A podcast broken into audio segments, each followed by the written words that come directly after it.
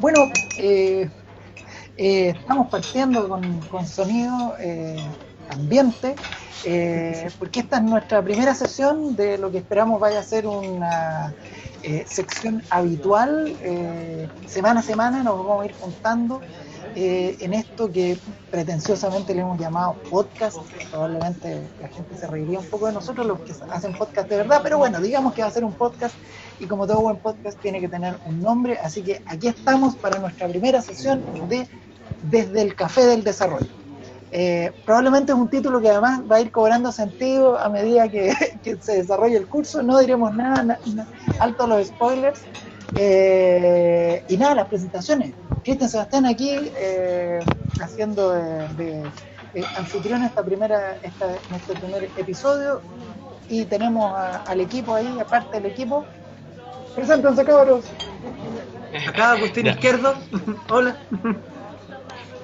En el micrófono 2, Gonzalo Carrasco. ¿Qué tal? Y aquí por último la Toña. Muy bien, semana a semana, como les decía, vamos a estar aquí eh, conversando acerca de psicología en desarrollo.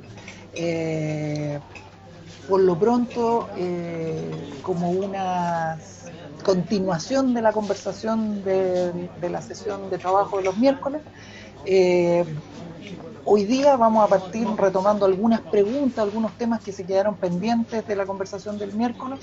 esperamos que si esto va agarrando vuelo, ustedes nos vayan enviando preguntas, nos vayan diciendo, oye, mira, queremos que nos comenten de tal y cual cosa de los autores, lo que vamos viendo. Así que veamos cómo resulta y vamos con la primera pregunta, tema. ¿Por dónde partimos, muchachos? Em, quizás por, por las preguntas o, como cuestionamientos varios que se hicieron hacia los eventos no normativos. Eh, ¿A qué se refería Valtes con esto? y y a qué tanto se puede extrapolar de la vida cotidiana. Porque, por ejemplo, si uno pierde su trabajo y se tiene que cambiar de trabajo, pierde un ser querido, eh, todos sabemos que todos vamos a perder ser querido, probablemente todos nosotros también cambiamos de trabajo. Así que, ¿se puede considerar eso no? Ya, pues, con tertulios. ¿Qué dicen ustedes? Eh, yo, yo opino que sí se puede considerar no normativo. De aquí igual voy a, voy a contestar un poco una pregunta que aparece, que preguntan sobre los procesos estocásticos. Y lo que busqué en internet no, no, profundicé mucho, pero lo que encontré era que es que son procesos aleatorios. Entonces que el, que el desarrollo eh, o, el, concepto detrás de los procesos no normativos es lo estocástico. Solo como para responder un poco esa duda que, que estaba. Ahí. Quedado. Sí, pues, yo creo que justamente también ahí por el componente de la teoría es que quizás se puede dispersar la duda, porque si bien efectivamente es algo que probablemente a todos les suceda, no sabemos cuándo va a suceder, ni en qué momento, ni de qué manera. sentido sería no normativo. Y además yo le agregaría el elemento de que podrían ocurrir también. Y eso es una dimensión importante. No, por ejemplo, los japoneses tienden a pasar toda su vida en la misma, en la misma pega. Y se dice, por ejemplo, que los millennials, algo que critican los boomers de nosotros desde que, hay que cambiamos mucho de pega. Pero, por ejemplo, a mí igual me hace un poco de ruido que se llame influencias no normativas, porque los ejemplos que da eh, accidentes, enfermedades, desempleo, cambio de trabajo, reubicación, que eso lo entiendo como casi que cambiarse de casa, eh, al final, ¿qué tan no normativos son? Como, como cuáles son las prioridades de que a ninguno de nosotros no nos pase ninguna de esas cosas. Lo que, lo que a mí me queda con la palabra no normativo es en el fondo que, y lo dice después más adelante, que estos eventos van a sobresalir después de la adultez temprana en el desarrollo de cada persona, como que van a tener más importancia en la adultez temprana pero por un tema yo lo veo más de que como que la persona va armando su historia cada vez más singularmente con estos eventos que le van pasando a uno y al ser no normativo se refiere a que quizás no son como estadísticamente iguales para todos y eso te va armando como una singularidad propia de tu desarrollo. Lo cual nos devuelve a este ejemplo que es complicado, que, nos, hacía, nos hacía atado, es decir, y que también uno lo podría vincular con este que se preguntaba en la, en la, en la, sesión el miércoles pasado, que esto de el bullying, por ejemplo, ¿es, un, ¿es normativo o es no normativo?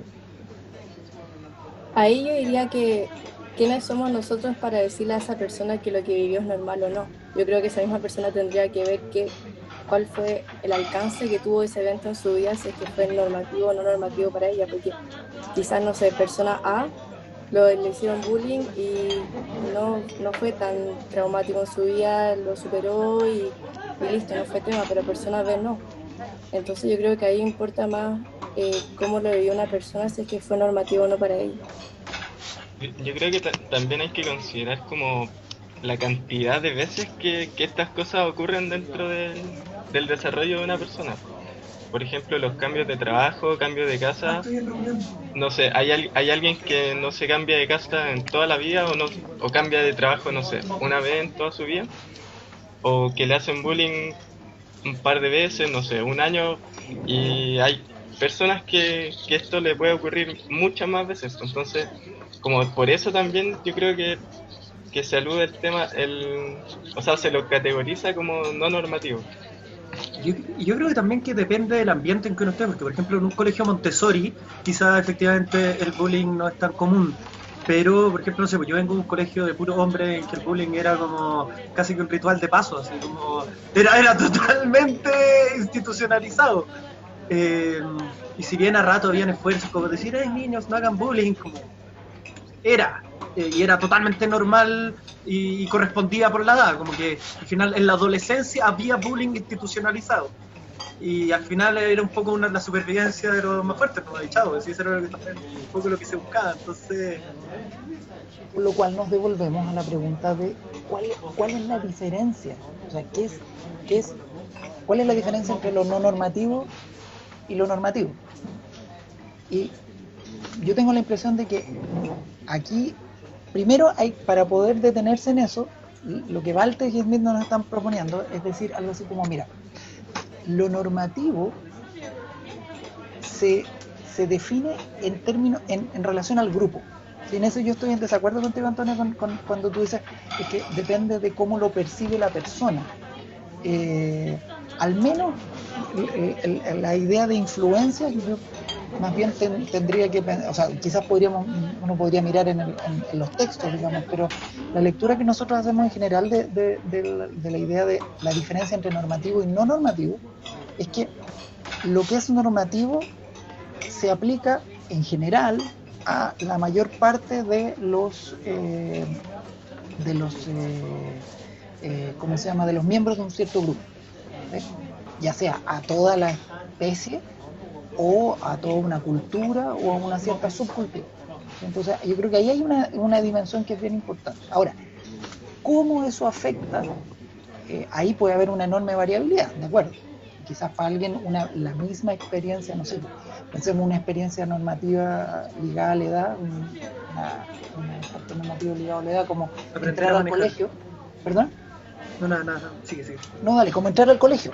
Uno diría, lo decíamos también en la sesión, todos pasamos por eso, se supone incluso por ley en nuestro país. Pero esa entrada al colegio para algunos puede ser una liberación, para otros puede ser, en cierto sentido, puede ser muy difícil, puede ser muy complicado de, vivir, puede significar un quiebre con el espacio familiar. Eh, entonces, en ese sentido, el, pero igual sigue siendo normativo. La influencia es normativa. ¿Cómo influye? Eso tiene que ver con la trayectoria de la, de la, de la persona. Así lo entendí complementario incluso lo tuyo con lo mío, porque en el fondo, como decía Agustín, yo cuando me refiero a persona A, persona B, la persona A lo percibe también en, en un ambiente, en un grupo, lo percibe así. Por ejemplo, Agustín no lo percibió así porque también está dentro de un grupo, entonces capaz, en vez de hablar de persona A, persona B, hablar de grupo A y grupo X, como inserto en, un ambiente. Sí, yo creo que también justamente acá podemos entrar en otro problema que se había planteado en la clase, que es el problema de si es que vemos nosotros en el texto un desarrollo considerado deseable o hay un desarrollo que es mejor o peor que otro. Y justamente acá también vemos que Walter lo que propone es un marco de análisis justamente también en esto que pudiera parecer, por ejemplo, algo como más universal o, o, esto es lo que cada niño tiene que pasar o cada persona tiene que pasar, no, sino que esto depende de cada grupo, depende de cada lugar, de cada también momento histórico y que entonces justamente lo que nos está proponiendo Valtes es una serie de conceptos con los cuales pensar el desarrollo y ya y ver si hay un desarrollo bueno, malo, no sé, hay otra pregunta y es algo que vamos a ir desarrollando a lo largo del curso y la carrera. Sí, pues, y, que cada semana nos vamos a estar juntando a conversar aquí en el Café del Desarrollo. O sea, no solo Acompañando sus tardes de cuarentena. ¿Por qué no? No, además porque el Café del Desarrollo no solo venimos nosotros, eso es la parte interesante. Ustedes van a ir descubriendo que eh, aquí se junta mucha gente eh, y de manera a, tener conversaciones bien interesantes. Pero, insisto, eso ya lo vamos a ir, eh, lo vamos a ir descubriendo. Yo en relación a, esto de lo, volviendo a, nuestro tema de, esta tarde, que finalmente tiene que ver con las, con las influencias y, y los normativos, claro, yo creo que ahí está el segundo, el segundo aspecto de normativo. Normativo también tiene esta connotación de eh, algo por lo que todos tenemos que pasar. Hay una dimensión como descriptiva, algo por lo que todos pasamos. Eh, no sé, pues, por ejemplo, eh, el cambio hormonal eh, en el momento de la pubertad, por ejemplo, es algo que, salvo que alguien tenga una, vive una situación que incluso podemos llamar una enfermedad, pero lo esperado y esperable es que todos lo vivamos, todos los miembros de la especie. Pero, por ejemplo, hay ciertas, pero claro, la entrada al colegio es normativo en este momento de la, humanidad y para ciertas sociedades más que para otras, Entonces, dentro de esos marcos, efectivamente, ahí súper de contigo, Antonio, que efectivamente, claro, son individuos dentro de marcos sociales e históricos. Y quizás justamente también puede ser muy interesante pensar en el marco histórico de la vejez, que también ha causado muchos ah, problemas. sí, sí, y que en la clase también. Y que en el fondo, si es que en la vejez hay una degeneración, si hay una compensación de la pérdida. no, deterioro en la palabra. Deterioro, ah, eso era, perdón. Ahí entró la dislexia, no, no. Nada contra los viejitos. ey, ey, ey, cuidado con lo de los viejitos, ya. Pero, pero ahí también entran elementos culturales de también cuál es la apreciación que nosotros tenemos sobre la vejez, si consideramos que son sabios, si los consideramos inútiles, que como pareciera también que muchos indican que no siquiera esta consideración que tenemos. Eh, entonces, ¿qué, ¿qué, pasa? Y la y la Antonia y también hay muchas cosas que decir. Eh, sí, es que en clase eh, salió la pregunta si es que el desarrollo separaba la vejez y empezaba un deterioro. Y ahí estuvimos discutiendo y igual son elementos que se van a ahondar más en el curso Psicología del Desarrollo 2, pero en el fondo en mi opinión, no hay, eh, capaz hay un deterioro neuronal y ahí entra la compensación que habla Walter Smith, pero igual sigue el desarrollo, el desarrollo sigue hacia otros aspectos, hacia, hacia otros aspectos que incluso pueden que en su historia de vida nunca hayan ahondado hasta ese punto de su vida y se desarrollan más hacia esos lados. Entonces, eh, ahí quizás cuidado con la palabra deterioro y, y más que nada sigue habiendo un desarrollo distinto ni mejor, ni peor, ni distinto nomás. Y, y también único. Claro, yo, yo creo que tenemos que acotar bien como a lo que nos estamos refiriendo o de qué estamos hablando. Si mencionamos el deterioro, quizás ponerle como el apellido, que puede ser deterioro físico, lo cual tampoco necesariamente va a ser eh, va a ser una merma en el, en el desarrollo, sino que mediante la mediante las distintas compensaciones que se pueden dar, eh, puede, puede no resultar ser eh, algo, algo como eh, dañino o no sé, no, pero eso, yo creo que tenemos que, que, tener ojo como en ponerle el apellido a las cosas a las que nos estamos refiriendo, porque si no podemos, podemos, como, podemos tener malos entendidos de, de repente lo que estamos entendiendo. En ese sentido, Walter Smith, eh, eh, en particular con su investigación más empírica en, los momentos de eh, adultez mayor, vejez, vejez, vejez, lo, que no, lo que van a tratar de sostener es esta idea de que el desarrollo no, no se correlaciona mecánicamente con el funcionamiento fisiológico, sino que el desarrollo psicológico eh, está en este entrecruce, relación, eh, eh, interacción, no sé, relación compleja entre distintas dimensiones del ser humano. que está la dimensión corporal, fisiológica, el funcionamiento fisiológico, pero también están los roles, están los roles sociales, lo discutíamos también en, clase, las, compañeras que planteaban que eh, si acaso el, desarrollo en la adultez eh, estaría asociado únicamente a una cierta funcionalidad, a una cierta sociedad. Eh, es decir, algo así como, si ya no puedo producir más bienes y servicios para mi sociedad, entonces me transformo en inútil para mi sociedad.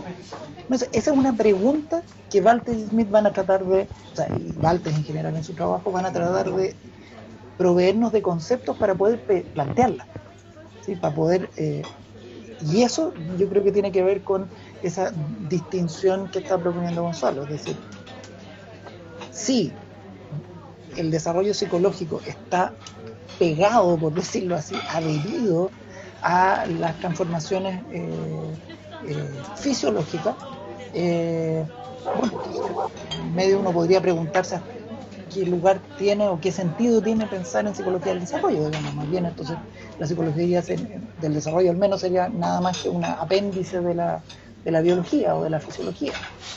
y en cambio, Walter y Smith lo que nos están diciendo es no, el desarrollo, al menos, lo menos que uno puede decir es que tiene influencias múltiples. Algunas no normativas, algunas normativas, y entre las normativas, algunas que tienen que ver con la edad y otras que, otras que tienen que ver con la historia. Que eso es algo que se nos, se nos, ha, se nos ha como un poco perdido también en, en esta conversa. Las normativas relativas a la historia en el sentido de que son es una influencia que afecta a todos, de nuevo, estos colectivos, que no puede ser toda la humanidad o puede ser un grupo determinado. Como una pandemia. Como una pandemia, por ejemplo. Y que nos afecta a todos y probablemente va a afectar a todos en nuestro desarrollo, eh, con independencia de la edad que tengamos. Y eso es lo interesante. Ahora, y de nuevo, el hecho de que sea influencia no quiere decir que nos influencie del mismo modo. Y eso, eso también creo que también nos ayuda a, afinar la idea de, influencia. Y probablemente también algo que yo creo que es importante, y sobre todo relacionado también con esto de la multiplicidad, es de que quizás uno tendemos a, marcarnos tanto, a fijarnos tanto en esto de la del deterioro, porque quizás también tendemos a pensar el desarrollo como algo lineal. Y Valtes justamente nos invita a dejar de pensarlo como algo lineal, sino como algo de múltiples niveles, múltiples relaciones, multicausal, y que entonces también, si bien es verdad que, biológicamente puede ser que hay, las células se replican mal y hay falla y cosas, pero eh, también los, las personas mayores desarrollan muchas otras cosas, como por ejemplo labores de cuidado, de consejo, de sabiduría, eh, también de explorar su vida, distintas líneas vitales, eh, de aconsejar, y también eh, podemos pensar en Stephen Hawking, por ejemplo. Hawkins estuvo prácticamente toda su vida casi que postrado en una silla y el tipo es de los científicos más importantes de la historia. Así que lo, biológico no es muy importante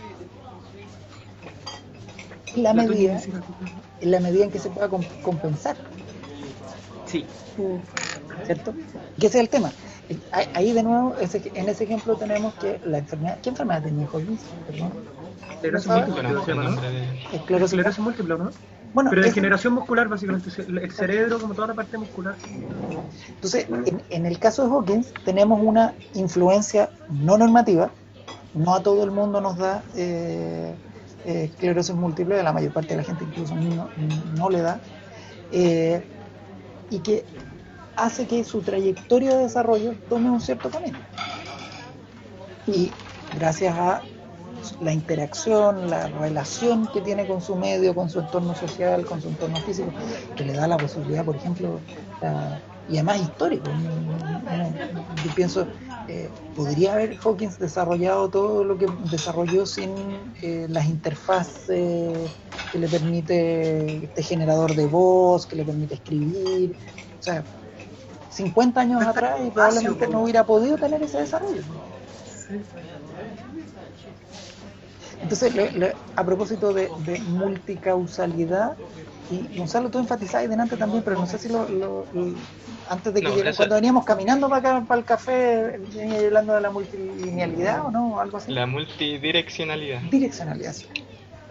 Claro, que al final el, el desarrollo puede ir, eh, puede ir encaminado hacia cualquier lado, como puede darse de cualquier forma, y no deja de ser desarrollo, sigue siendo sigue siendo una forma de desarrollarse la cual puede ser puede ser más o menos eh, adaptada al contexto o puede ser vista mejor o peor eh, según según los parámetros sociales pero no deja nunca de ser desarrollo yo creo que hasta el momento que nos morimos y eso responde un poco a, las varias hartas dudas que salieron sobre si el desarrollo es exitoso, si es óptimo, si se mecaniza.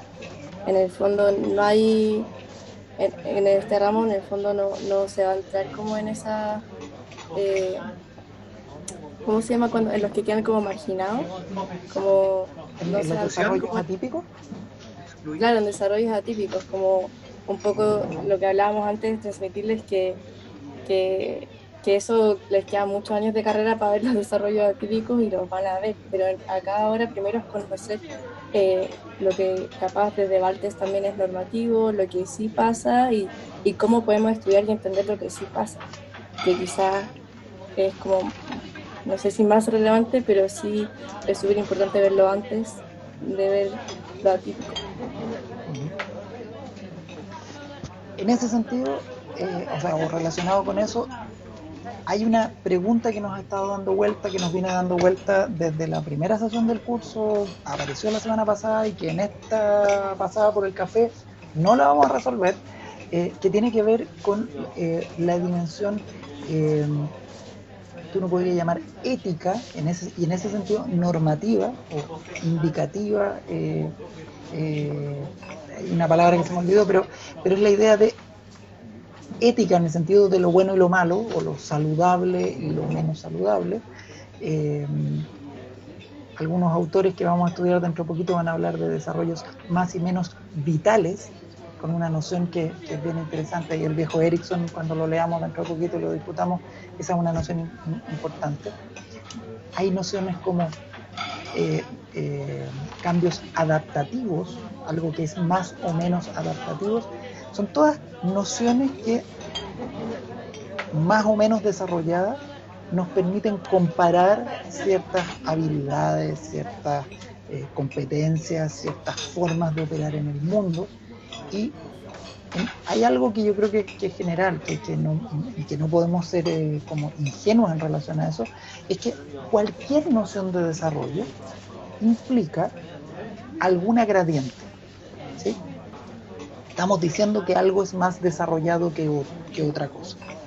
Ahora, ¿cuál es el criterio para ese gradiente? Ahí, ahí es parte de los temas, de los grandes temas de la psicología del desarrollo, porque en algunos autores es más explícito, en otros más implícito, no siempre están todos de acuerdo y esa es probablemente una pregunta que vamos a tener que seguir sosteniendo mucho rato, no, no solo en este curso, sino en la psicología del desarrollo.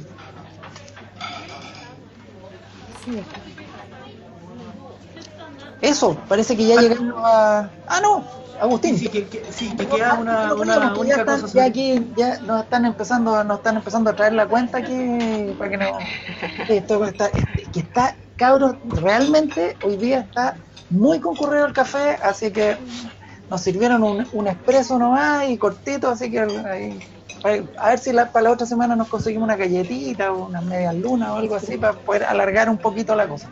Pero ahora ya estamos medio cerrando, Agustín. Estamos con distanciamiento social, sí, importante. Pero eh, quería contestar una pregunta así que había planteado y que es cortita, así que también quería... Buena, de los auditores. Sí, acerca de la ontología, el ontogenético eh, en contraposición. La ontogénesis. Sí, la ontogénesis. Y quería decir simplemente que la autogénesis se refiere al desarrollo individual, eh, en contraposición a lo filogenético. Tenemos una noción como evolutiva de especie, de desarrollo como del árbol genealógico así, de la humanidad, y también está la noción individual del desarrollo personal, y eso es lo otro. Eso simplemente. Sí, yo solo agregaría a eso que ¿Sí? hay cuando leamos a Tomaselo, eh, dentro, dentro, no, no poquito, dentro de algunas semanas más, eh, ese tema de las distintas como escalas de tiempo o niveles de desarrollo lo vamos a, volver a tematizar eh, y, y, Tomaselo nos va a ayudar a, agregar otro nivel intermedio que es el desarrollo sociogenético, que es como un nivel intermedio entre el desarrollo de la especie, la filogenia, y el desarrollo de los individuos, la ontogenia.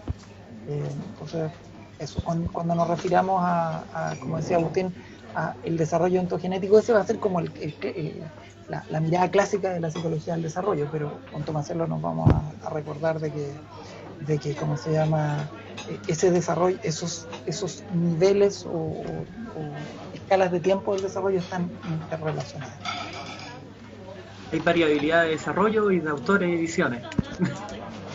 donde entretenerse aquí en, el, en, café del desarrollo, donde, donde nos encontraremos cada semana a conversar de estos temas. Eh, muchachas, muchachos, eh, queda lanzada la bolita. Si ustedes quieren que eh, en el café conversemos algún tema en particular, respondamos alguna pregunta, escríbanos, cuéntenos en la clase. Semana a semana aquí va a haber un espacio extra más para seguir conversando acerca de psicología del desarrollo. ¿Algo más que agregar, muchachos? ¿No? Éxitos. debemos a nuestros auditores, así que mucha suerte. Muy, muy cierto. Nada más que agregar. ¿Quién paga la cuenta? Anda la otra. Paguen la ayudantía, nosotros invitamos. es una posibilidad. Ok, me toca esta semana. Nos vemos la otra semana.